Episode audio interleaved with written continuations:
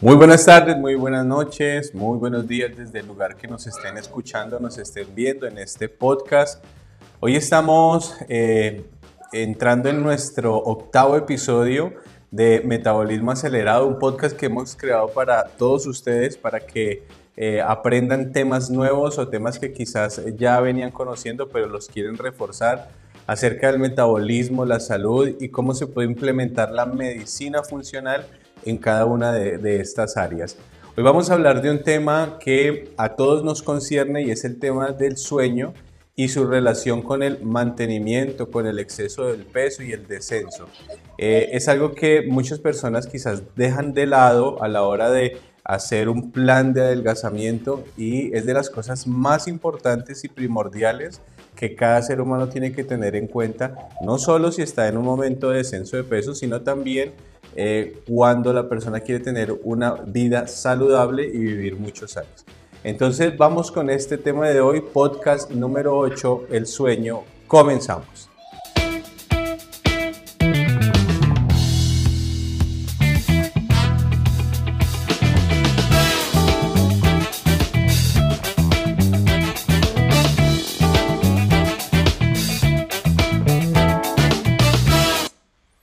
Bueno, muy buenos días, Ernei. Buenas tardes ya. Estamos acá en un nuevo episodio del podcast. Estamos en el episodio número 8. Y bueno, siempre es una grata, es un grato momento compartir con usted en este momento. Doctor, un gusto saludarlo y también es un, es un gusto poder estar aquí aprendiendo todos estos temas tan importantes. Y hoy, doctor, que es el sueño que nosotros prácticamente duramos eh, casi la mitad del día durmiendo descansando, recuperando. Y doctor, entonces para entrar en este tema, ¿cómo prepararíamos nosotros el mejor ambiente para dormir? Bueno, cuando nosotros estamos hablando de eh, que la persona eh, ciertamente tiene que hacer una fase de recuperación, de regeneración de su organismo, estamos hablando directamente de la fase del sueño. Todos, indiscutiblemente, incluso los animales, tienen que tener periodos de sueño. ¿Por qué? Porque durante ese momento es cuando el cuerpo se repara. Eso es lo más importante que nosotros tenemos que saber eh, de entrada. Eh, más allá del propósito que tenga una persona en cuanto al peso o la salud, es el periodo que no se les olvide de regeneración o recuperación de nuestro organismo. Eh, ahí también pasan cosas muy llamativas y es que el aprendizaje se fija. Todo lo que aprendemos se queda fijado eh, en la medida en que dormimos bien. Nuestro sistema nervioso se estabiliza y muchos procesos metabólicos también. Por eso, como decía Arney, es muy importante que no solamente hablemos de una cantidad de horas de sueño, sino también de una buena calidad de sueño. Y nosotros empezamos a analizar la calidad desde el punto de vista del ambiente en el que estamos durmiendo. Eh, ¿Y qué ambiente podemos nosotros crear? Bueno, lo ideal es que eh, no sea un ambiente ni muy frío ni muy caluroso. Y esto voy a algo muy importante. Cuando eh, estamos entrando en las fases del sueño, eh, ustedes han visto que a veces, digamos, nuestra temperatura corporal tiende a bajar un poco. Por lo general en las extremidades, en las manos, en las piernas, eh, empieza como a irse, a irse allí la temperatura, la, sangre, y la temperatura del cerebro comienza a bajar un poco para poder entrar en, sueño, en un sueño agradable. Entonces, si, si de alguna manera el ambiente está muy, muy caliente, eh, nuestro cerebro no va a poder llegar a la temperatura que necesita para que podamos entrar en sueño profundo. Es por eso que muchas personas que están en el verano o cuando van a un lugar donde hace mucho calor, empiezan a dar vueltas en la cama y no pueden dormir, porque su cerebro no logra enfriarse lo suficiente. Eh, el hipotálamo sigue sensando, que el hipotálamo es ese lugar donde se sensa la temperatura corporal y sigue sensando que todavía la temperatura está alta. Entonces cuesta mucho entrar en las fases del sueño. Entonces esto es cuando tenemos un ambiente muy, muy, muy caliente. Pero ¿qué pasa cuando tenemos un ambiente muy frío? Pues que, eh, como les había comentado hace algunos minutos, eh, la sangre tiene que ir hacia las manos y hacia los pies. ¿Para qué? Para que el cerebro logre eh, bajar su temperatura de una manera natural, fisiológica. ¿Y qué sucede cuando hace mucho frío? Pues que las manos y los pies tienden a cerrar su vasculatura, su, su irrigación. Entonces, digamos que la sangre no va a ir a esos puntos como nosotros quisiéramos o como el cuerpo necesitaría. Entonces, por eso es muy importante que eh, no esté ni muy frío el ambiente, ni muy caliente, porque también si está muy frío, muy frío, el cerebro no va a alcanzar su temperatura porque el cuerpo no podría distribuir bien la sangre en el cuerpo. Ustedes saben que la sangre es caliente, somos seres de sangre caliente. Entonces distribuimos la, la sangre de nuestro cuerpo en diferentes zonas para poder regular nuestra temperatura interna. Entonces, yo les diría que lo primero que tendremos que hacer es regular la temperatura. Cuando ustedes ven que hay aires acondicionados, ¿cierto? En las habitaciones, eh, se recomienda que no, que graduemos esos aires acondicionados y lo pongamos en 24, ¿cierto? Eh, de todas maneras, hay que analizar porque no sabemos eh, el ambiente cómo está. Pero como les dije, si van a graduar la temperatura, que no sea muy baja ni muy alta. Bueno, eso con respecto a la parte térmica. En cuanto a la parte ya de la luminosidad del lugar, también tiene que haber algo importante allí y es que para que las funciones del cerebro, especialmente hablando de la melatonina, que viene a ser un componente importante, importante para que una persona pueda sostener el sueño e ingresar en el sueño. Eh, esta melatonina no va a subir si tenemos grandes cantidades de luz entrando por nuestra retina, por nuestros ojos. Entonces vamos a tener un problema grande y es que de alguna manera, aunque la persona se acueste, todo, pero tenga el televisor prendido, tenga el celular acá cerca de los ojos, pues la melatonina, aunque es hora de dormir, no va a elevarse y no podríamos entrar en un sueño profundo. Entonces, antes de ir a tomar medicaciones para dormir, eh, diríamos que lo mejor sería procurar un buen ambiente en cuanto a temperatura, luminosidad y bueno, ni hablar de la comodidad de la almohada, de la cama, de la ropa que uno se pone para dormir. Eh, serían factores importantes para poder hablar de una buena calidad de sueño de entrada. Y por supuesto elegir el horario que no sea tan tarde, ¿sí? porque hay ciertos picos hormonales a ciertas horas. Eh, por lo general se recomienda no más allá de las 11 de la noche estar ya dormidos. Entonces, eso es para que lo tengamos en cuenta. Eh, bien, doctor, muchas gracias. Eh, la otra pregunta es, doctor, nosotros mientras estamos despiertos, Perdón, doctor. La otra pregunta es, mientras nosotros estamos despiertos, el cuerpo está soltando muchas sustancias, eh, segregando muchas cosas hormonalmente. Mientras dormimos, doctor, ¿qué pasa en nuestro cuerpo? Bueno, esa pregunta es bien interesante. Digamos que lo, lo que sucede normalmente es que, bueno, eh, se eleva la melatonina cuando vamos a entrar en la fase del sueño eh, la hormona del estrés que se llama cortisol tiende a bajar, ¿cierto? La adrenalina tiende a bajar y eh, cuando ya estamos así en un sueño profundo, eh, se activa el sistema nervioso parasimpático. El, sistema nervioso parasimpático es el del sueño, el de la relajación, el de la tranquilidad. Entonces, ese sistema simpático nos mantiene dormidos toda la noche. Por la mañana, más o menos, eso depende de cada caso, ¿no? Pero eh, por lo general a las 7 de la mañana, eh, quizás un poquito antes, comienza a elevarse la hormona del cortisol y también un poco de adrenalina. ¿Para qué? Para que nosotros podamos ir eh, despertándonos poco a poco. La melatonina comienza a bajar, el sistema simpático comienza a activarse y entonces ya a esa hora es cuando nosotros despertamos. Hay personas que tienen el sistema simpático sobreactivado, entonces, eh, primero eh, puede costarles entrar en una fase de sueño porque el cortisol se empieza a elevar eh, o, comienza a elevarse a las 8 de la noche, 7, 10 de la noche. Entonces, claro, como es la hormona que nos despierta, como la adrenalina, pues esa persona le cuesta entrar en el sueño. Y hay personas, por ejemplo, también que el cortisol y la adrenalina no se les elevan a las 7 de la mañana, sino que terminan elevándola a las 10 de la mañana. Entonces, tienen que levantarse a las 7 para ir a trabajar, pero sienten que no pueden, como si la, la cama los abrazara y los trajera para que se quedaran ahí. Entonces muchas veces el que le cuesta dormir y tiene insomnio o se levanta a la madrugada es porque tiene una alteración del tono simpático, tiene una alteración del cortisol, la adrenalina, eh, y también, eh, digamos, tiene una, dificultad en la mañana para elevarla a la hora que es.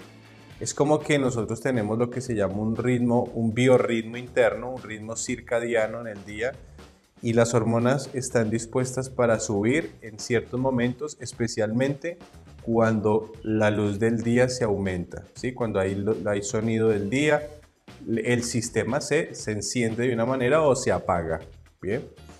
Eh, el problema que hoy tenemos es que como vivimos en ambientes donde todo el tiempo hay luz, donde la temperatura siempre está al, mismo nivel, eh, donde estamos trabajando altas horas en la noche, pues el sistema de nosotros, ese sistema interno, comienza a averiarse. Y cuando nosotros eh, vemos que se nos está alterando el sueño, empezamos a tomar medicaciones para dormir, no entendiendo que el problema, es, no, el problema no es ese, el problema es que hay que ir a organizar nuevamente el horario de sueño en cuanto al ritmo biológico y, y, hacer todos los ritmos biológicos, eh, ponerlos en orden como si fuera un reloj, ¿bien? Horario de la alimentación no tan cerca a dormir, ir apagando las luces cuando ya estamos eh, cerca a la hora de dormir, eh, ambientar el lugar como lo acabamos de mencionar. Entonces, eh, digamos que nuestras hormonas también responden a nuestro ambiente. Bien, entonces es muy importante eso y está ahí muy interesante esa pregunta. Entonces, si tiene alteraciones de sueño, eh, vean su biorritmo, su ritmo circadiano, organícenlo y sus hormonas responderán también a eso. Doctor, eh, usted la primera pregunta habló de unas fases del sueño. ¿Cuántas fases hay en el sueño y si alguna es diferente a la otra. Sí, digamos que para, para no usar, digamos, términos complejos, habría una fase del sueño superficial y otra fase del sueño profundo. Hay una fase del sueño donde hay movimientos oculares. Eh, usted ve una persona que está en un sueño profundo y esa persona cierra los ojos y uno puede ver cómo mueve sus ojos, ¿cierto? Eh, también el movimiento muscular, digamos, eh, es como que hay unas contracciones que no son voluntarias, son involuntarias. Y bueno, eh, también ocurren otras fases del sueño, en las, en las fases del sueño más profundas. Todos hemos identificado que a veces estamos en un sueño muy superficial, muy liviano y nos despertamos. La mayoría de los seres humanos a las 3 de la mañana aproximadamente tenemos un leve despertar y luego volvemos a caer en sueño profundo. A la mayoría de nosotros nos pasa eso.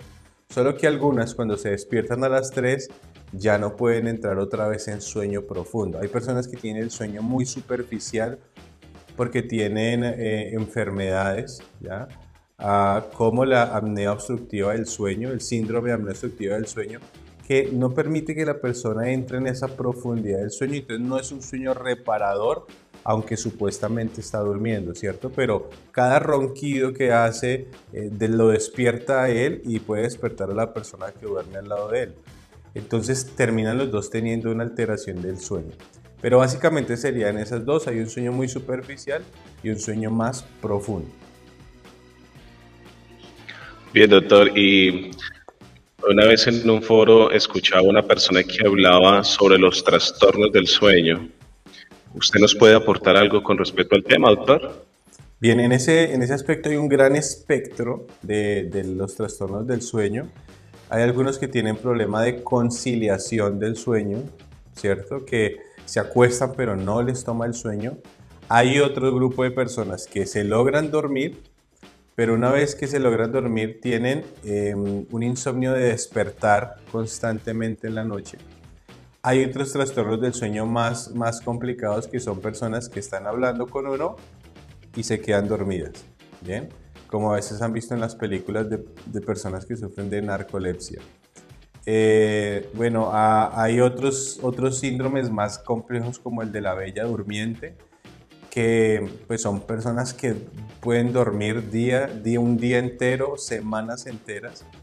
Eh, entonces son cosas más, más, más complicadas, ¿no?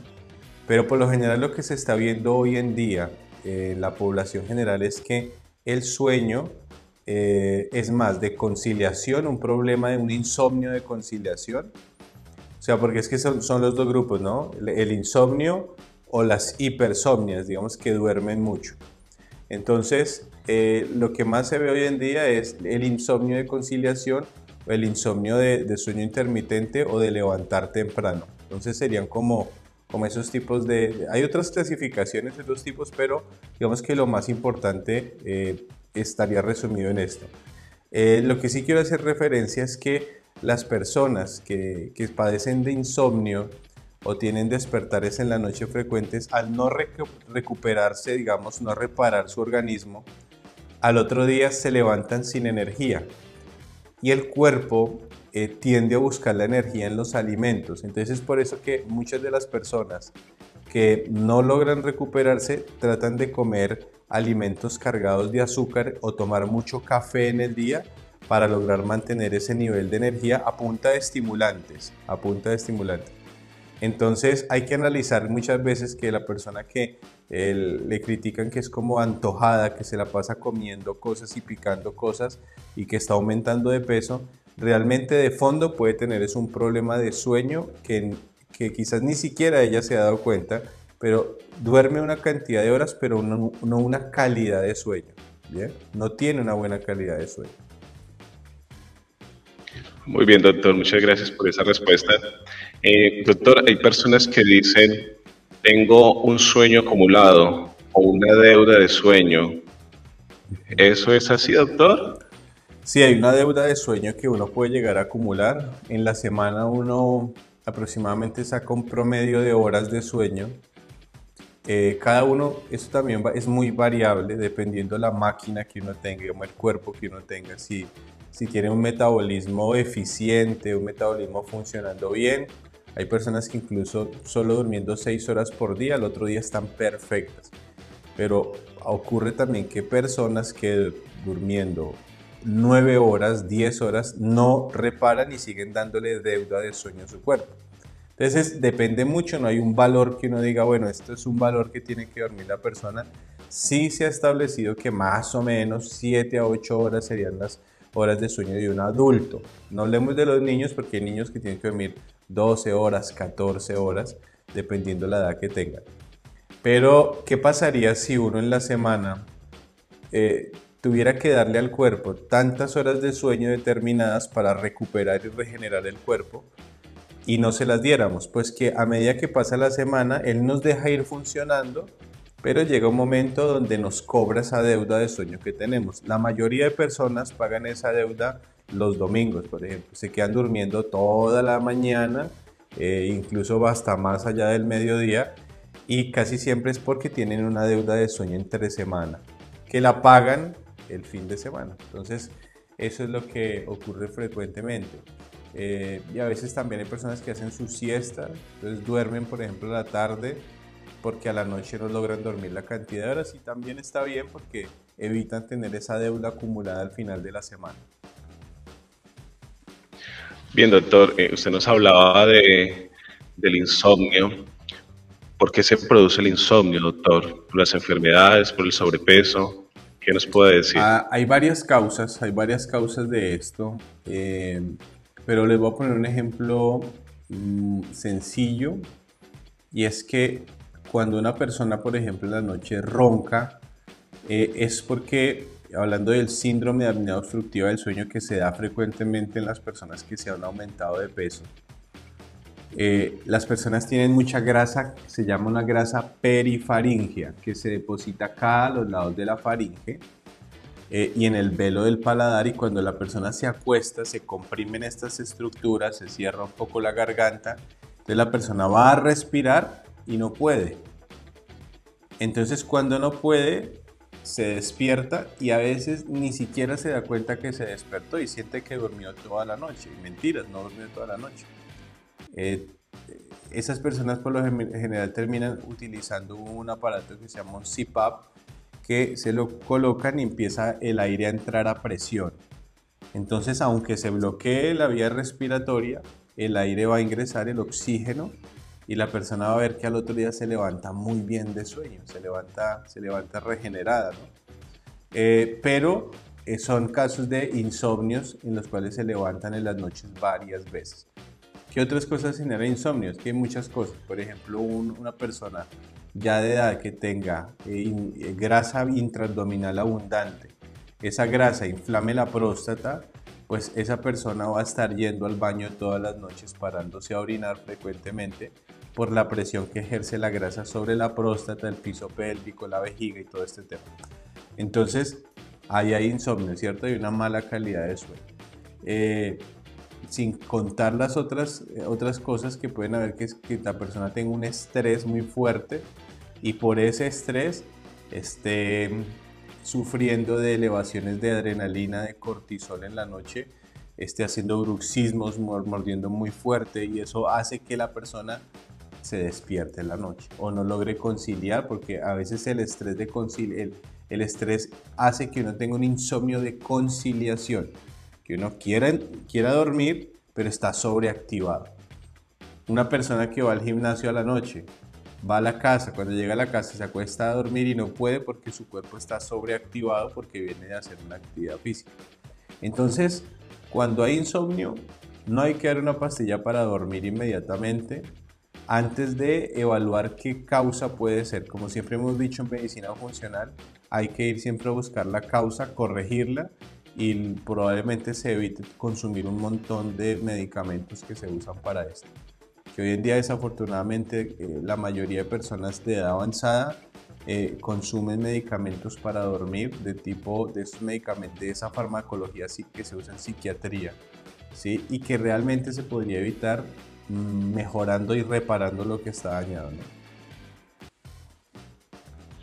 Bien, doctor, usted decía que una persona adulta tiene diferente su ciclo de sueño a la de un niño o la de un adolescente. Mi pregunta es, doctor, ¿el sueño es diferente según la edad? Pues nosotros, el ejemplo más claro son los bebés, ¿no? Cuando ellos nacen, eh, prácticamente duermen todo el día, todo el día es la manera de, de, que el cuerpo se esté regenerando todo el tiempo y, usted, y ustedes ven que el bebé comienza a crecer rápidamente, ¿no? Y a la semana ya pesa tanto y ya está con más, más centímetros de, de crecimiento, en fin, porque en el sueño pasan todas estas cosas. La hormona de crecimiento se segrega allí. Cuando ya estamos en la adolescencia igual, eh, digamos, cuando estamos en la, en la etapa infantil de los niños igual. Por eso hay una, hay una, una fuerte discusión en cuanto a que los niños, eh, por ejemplo, tengan que entrar a las 6 de la mañana a estudiar a las 7 de la mañana porque muchas veces esto va contra los ritmos biológicos de ellos mismos y tenemos niños irritables, niños con problemas de aprendizaje, con enfermedades metabólicas desde muy chicos, con obesidad, porque el patrón de sueño para ellos debería ser diferente. Los niños deberían dormir mucho más, eh, más o menos cuando están entre 4 o 7 años, eh, ya no tienen que dormir tanto como cuando eran más bebés pero igual tienen que dormir más, unas 10, 12 horas. Ah, y eso muchas veces es difícil cuando tienen que entrar a las 5 de la mañana. Se levantan a las 5 de la mañana los niños, los levantan para que vayan a la escuela, que entran a las 6, 6 y media. Eh, entonces es muy fuerte para un niño, un niño a este ritmo, y empiezan a acumular estrés sin darse cuenta y cuando llegan a la etapa adulta sus glándulas suprarrenales están consumidas a causa de eso y bueno, se ocasiona un problema muy grave. Entonces, para cada etapa, una cantidad de sueño, pero cada uno tiene que identificar cuánto sueño necesita. ¿Cuánto sueño necesito yo para recuperarme? Eh, cuando yo me levanto sin el despertador eh, y se abren los ojos, es más probable que yo haya dormido una cantidad de horas suficiente a la que si me pongo un despertador y el despertador me despierta porque estoy interrumpiendo a la fuerza mi patrón de sueño, mi, ritmo del sueño allí.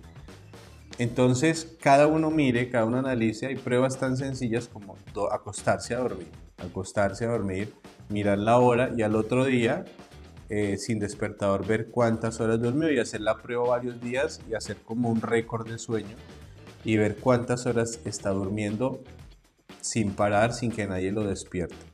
Y así saca un promedio de cuánto necesita. Bien. En mi caso yo necesito 7 horas para recuperarme. Habrá otras personas que necesitan, eh, por ejemplo, mis hijos necesitan una, una necesita 12 horas y el otro necesita 11. ¿sí? Entonces, es depende y uno no puede, digamos, decir, bueno, acá se levantan todos a la hora que yo me levanto, no, porque todos tenemos patrones de sueño diferentes. Hay personas que tienen que dormir mucho más. Entonces es es eso, cada uno analice, haga su, su récord de cuánto necesita y, y así mismo le va devolviendo al cuerpo la cantidad de sueño que tiene. Bien, doctor, eh, una persona nos dice que su papá trabajó 18 años en una estación de servicio en el horario nocturno. Ajá. Hoy en día tiene 67 años y tiene Alzheimer y sufre de demencia. ¿Pudo haber sido por esto trabajo? Eh, sí, puede llegar a haber sido y también algo hereditario. y también un mal manejo, un, digamos, un mal manejo de su sistema metabólico. Eh, hoy, hoy se sabe claramente que se habla de la diabetes tipo 3, la diabetes tipo 2, que tienen relación con el cáncer y con enfermedades demenciales, ¿cierto? Con el Alzheimer, y también alteraciones, bueno, de otros, de otros tipos de demencias. Pero es que, ¿qué sucede? Cuando nosotros estamos en el sueño, hay sustancias que se comienzan a acumular allí, en el cerebro. Eh, durante todo el día vamos acumulando algo que se llama un amiloide, una sustancia amiloide. Entonces, eh, nosotros en el sueño lo que hacemos es limpiar o desintoxicar el cerebro de eso que se acumuló durante el día. ¿Qué pasa cuando una persona no duerme las horas de sueño que tiene que dormir. Pues que esa, esa amiloide o esa sustancia blanquecina es una sustancia que, que se debe producir, pero en grandes cantidades es tóxica, comienza a invadir nuestro cerebro y empieza a atacar la parte especialmente de la memoria. Entonces lo que se ha encontrado es que en pacientes con Alzheimer, donde eh, tienen olvidos y empiezan a perder la memoria progresivamente, se ha detectado que son personas que sufrieron de mucha falta de sueño durante mucho tiempo y acumularon grandes cantidades de esa sustancia amiloidea blanquecina que se volvió tóxica para el mismo cerebro. Entonces, puede haber una predisposición genética, claro está, pero nosotros también somos responsables de que esa pistola que está cargada con una munición no se dispare entonces, eh, lo que diríamos es ahí es que muy probablemente sí, 18 años de patrón de sueño, por lo general las personas que trabajan en la noche, como la familia vive un ritmo normal, entonces al otro día para poder compartir con esa familia, terminan no durmiendo directamente o durmiendo 3 horas, 4 horas y no le alcanza. Y eso sucede durante muchos meses y años, es después cuando aparecen las enfermedades. Bien, doctor, o sea que se puede recuperar ese sueño durante el día o no es lo mismo dormir en la noche que dormir en el día? Bueno, bajo la premisa que dice la noche se hizo para dormir y el día para trabajar, es así. Pero si hay personas que trabajan en la noche, entonces lo que tendrían que hacer es esperar a que el patrón, por lo general tarda 16 días, en que el patrón del sueño se, se intercambie y la persona le dé la señal a su cuerpo de que para él la noche va a ser día y el día va a ser noche, tiene que dormir, pero tiene que dormir en el día las horas que tiene que dormir. Entonces, el problema grande lo tienen las personas que viven a contraturnos, es decir, que unos días no duermen en la noche y otros días duermen en el día y así, así van turnando. Entonces, esas personas nunca logran como generar un patrón de sueño no alcanzan los 16 días para intercambiar el patrón de sueño y viven teniendo alteraciones del sueño y alteraciones metabólicas grandes, empiezan a aumentar de peso muy fácil eh, y todo lo que trae el aumento de peso, ¿no? resistencia a insulina, aumento de glicemia, aumento de triglicéridos, colesterol, pérdida de masa muscular, sarcopenia se llama. Eh, bueno, todas las alteraciones metabólicas que sin contar las neurológicas, porque la persona termina estando en estados depresivos porque el sistema está deprimido, no, no tiene recuperación adecuada. Entonces, digamos que el que trabaja todas las noches, bueno, ubique todos sus horarios, pero en el día devuelva el sueño que debe. Y las personas que tienen a contraturno, eh, que, que, tienen turnos intercalados por semana, pues es algo bien complicado de manejar, la verdad que sí. No hay como algo para poderles decir. Y otro caso es el de las personas que viajan mucho, se llama el jet lag. Es decir, que, eh, por ejemplo, estamos acá en, en este país a las 8 y vamos a un país donde no son las 8 de la mañana, sino que son, qué sé yo, las 8 de la noche. Entonces el cuerpo comienza a entrar como en un, en un sistema que cuando llega a ese país es de noche y tiene que dormir pero no tiene sueño.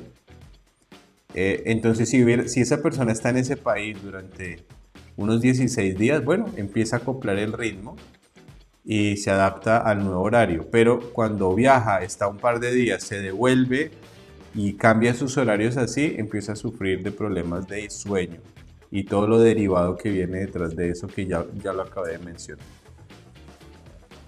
Bien, doctor, ¿qué nos podría decir a, las personas que dicen, tuve pesadillas porque me acosté lleno?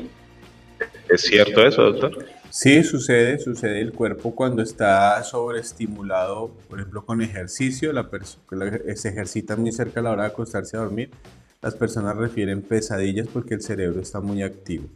Eh, curiosamente, personas que comen cerdo a la noche, el cerdo y el hígado, ambas tienen sustancias activadoras de nuestro cuerpo. Entonces, cuando la persona va a dormir, tiene pesadillas todo el tiempo. Eh, hay personas que refieren la parálisis del sueño y es cuando, eh, digamos, están como en un sueño profundo y, y, el, y, el, cuerpo está en tono profundo, está rígido, los, hay movimientos oculares, pero parece ser que una parte del cerebro despierta y la persona siente que no se puede mover. Hay muchas personas que refieren este problema en el sueño. Por lo general sucede cuando la persona está muy estresada. Por lo general sucede eso. Entonces, eh, bueno, eso es como para que lo tengamos como, como una idea en cuanto a esto. Bien, doctor, ¿podría ser lo mismo que la persona está durmiendo y siente que se cae como un vacío el cuerpo salta, reacciona? ¿Puede ser lo eh, mismo? Está, está relacionado. Personas que sufren de estrés crónico eh, se acuestan y las piernas les saltan, ¿cierto? O, o, sienten esas sensaciones estresantes durante el sueño y terminan dando sobresaltos. Cuando una persona hace, tiene esos problemas, tiene que ir a revisar sus hormonas del estrés para ver cómo están.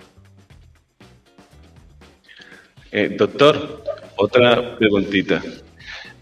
Esa teoría que dicen entre más sueño, entre más duermo, más sueño me da, ¿es real? Eh, sí, porque el cuerpo comienza a adaptarse a todas las cosas. Entonces, eh, el, el cuerpo siempre va a querer preservar energía, ¿no? El cuerpo, el cuerpo no, digamos, nuestro cerebro nos va a ayudar a sobrevivir y curiosamente la manera de que nos ayuda a sobrevivir uno es hacernos comer para guardar grasa, que es energía para el organismo, ¿cierto? Energía acumulada para usar más adelante y nos va a hacer comer para tener una buena cantidad de energía por si viene un momento de hambruna, ¿bien? Lo mismo, lo mismo el sueño. Eh, para el cuerpo, ¿qué mejor que dormir lo que más se pueda para no gastar energía. Bien, entonces uno va acostumbrando el cuerpo a diferentes estímulos. Si una persona come mucho, el cuerpo se acostumbra a comer mucho. Si una persona duerme mucho, se le va a acostumbrar a eso. Y lo contrario, si come poquito, hasta no come, el cuerpo se le acostumbra. Lo mismo pasa con el sueño. Bien, por eso no hay que ir a los extremos, sino a la parte intermedia, a la moderación. Muchas gracias, doctor. Y ya para finalizar, doctor, muchos hablan de un reloj cronológico interno. Este reloj, ¿cómo funciona nuestro cuerpo y sobre todo en la fase del sueño? Bueno, hablemos de la teoría de los tres relojes. Hay un reloj que es el interno o el biológico, que son las elevaciones de nuestras hormonas, con ello también nuestros neurotransmisores y la función digestiva de enzimas, bueno, toda la parte metabólica, endocrina, eh, es como que ya tiene un ritmo marcado, ¿cierto? Hay hormonas que suben a unas horas y otras que lo bajan a ciertas horas.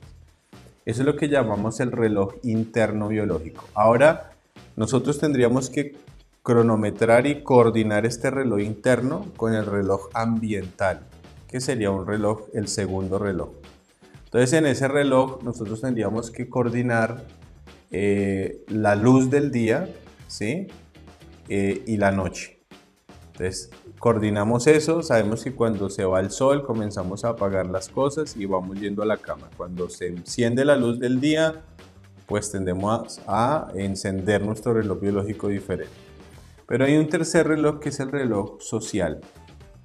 Eh, el reloj social es el que me dice a mí, yo tengo que entrar a trabajar a las 6 de la mañana o a las 5. Entonces, ahí choca con el reloj ambiental porque no sale el sol y choca con el reloj interno, ¿cierto? Porque yo tendría que despertarme a las 4 de la mañana al momento en que, digamos, no se están elevando mis hormonas, donde no sale el sol, eh, entonces empiezan a chocar con el, con el reloj social. El reloj social, por ejemplo, puede ser que yo tengo que estar en una reunión hasta las 2 de la mañana, todos los días hasta las 2. Pero mi cuerpo dice, ya deberías haber estado durmiendo. Entonces, ¿qué sucede? Pues que el, lo social eh, en contra de lo ambiental y en contra del reloj interno comienzan a alterar nuestros patrones. Pues, ¿qué pasó en la, en la cuarentena? Que las personas vivían en la casa todo el tiempo, algunas ni veían cuándo salía el sol ni cuándo se ocultaba, pero lo más importante es que el reloj social se alteró, porque no, los chicos no salían a la escuela, al colegio, los padres no salían a trabajar, eh, entonces las personas como que no sabían para dónde iban y terminaban durmiendo mucho en el día, acostándose tarde en la noche, elevando cortisol y la gente terminó engordando un montón. Entonces, bueno, eso fue lo que aconteció porque los, los relojes se desincronizaron. Ahora estamos volviendo en algunos países a, a, organizar este tema de los relojes biológicos, ambientales y sociales. Muy bien, doctor, muchas gracias. Y una persona dice que para dormir ella necesita ver televisión o estar con el celular porque eso la va a llevar al sueño, si no, no queda profunda. ¿Es, ¿Es cierto o es un trastorno? Eh, no, no, no, digamos que es un trastorno, pero digamos que la persona tiene como un, un hábito no bueno. Eso es un mal hábito, ¿sí? En la habitación, realmente, realmente, eh, debería estar la cama, la mesita de, que está al lado de la cama y nada más, ¿ya? Nada más. Eh, y los ambientes de ver televisión tienen que ser otros fuera de mi habitación. ¿Listo? Entonces, eh, a veces las personas combinan esto, pero el deseo de ver televisión, la iluminación, todo están siempre allí como tentando a la persona a, ver mientras le toma el sueño, pero eso no le permite biológicamente elevar melatonina y lo sobreestimula, ver cosas que sobreestimulan al cerebro cerca a la hora de dormir, pues es difícil. Por ejemplo, una persona que lee noticias malas o ve noticieros a esa hora, eh, cuando se acuesta a dormir, pues eh, se, se, acuesta sobreactivado, sugestionado, preocupado y termina teniendo pesadillas y al otro día duerme mal. Entonces, para evitar eso, se saca eh, la televisión de la habitación y listo. Doctor, muchísimas gracias por todas estas respuestas, por todo lo que nos aportó hoy para tener una mejor calidad en cuanto al sueño y doctor, estamos entonces atentos para una próxima entrevista y seguir aprendiendo mucho más. Bueno, muchas gracias Ernei y bueno, a todas las personas que están viendo estos podcasts o los están escuchando, recuerden que en Spotify nos pueden encontrar como Metabolismo Acelerado. Allí las personas que son más de oír pueden ir allá a escucharlo. Los que son más de videos, pues acá en YouTube lo pueden ver sin ningún problema. Eh, y también los invitamos para que nos sigan en Instagram y en Facebook, en Facebook como Secretos del Adelgazamiento y, eh, perdón, en Facebook como Secretos del Adelgazamiento, sí, en Instagram como Dr. Mateo, Dr. Julián Mateus, guion bajo oficial, allí nos pueden encontrar. Bueno, los invitamos a que nos sigan en este canal de YouTube si es que aún no nos están siguiendo para que estén atentos a todos los contenidos que subimos cada semana. Les enviamos un gran abrazo, un saludo a todos y esperamos que esto que se habló hoy sea de gran importancia para ustedes. Un abrazo. Hasta luego. Muchas, muchas gracias, doctor. Hasta luego.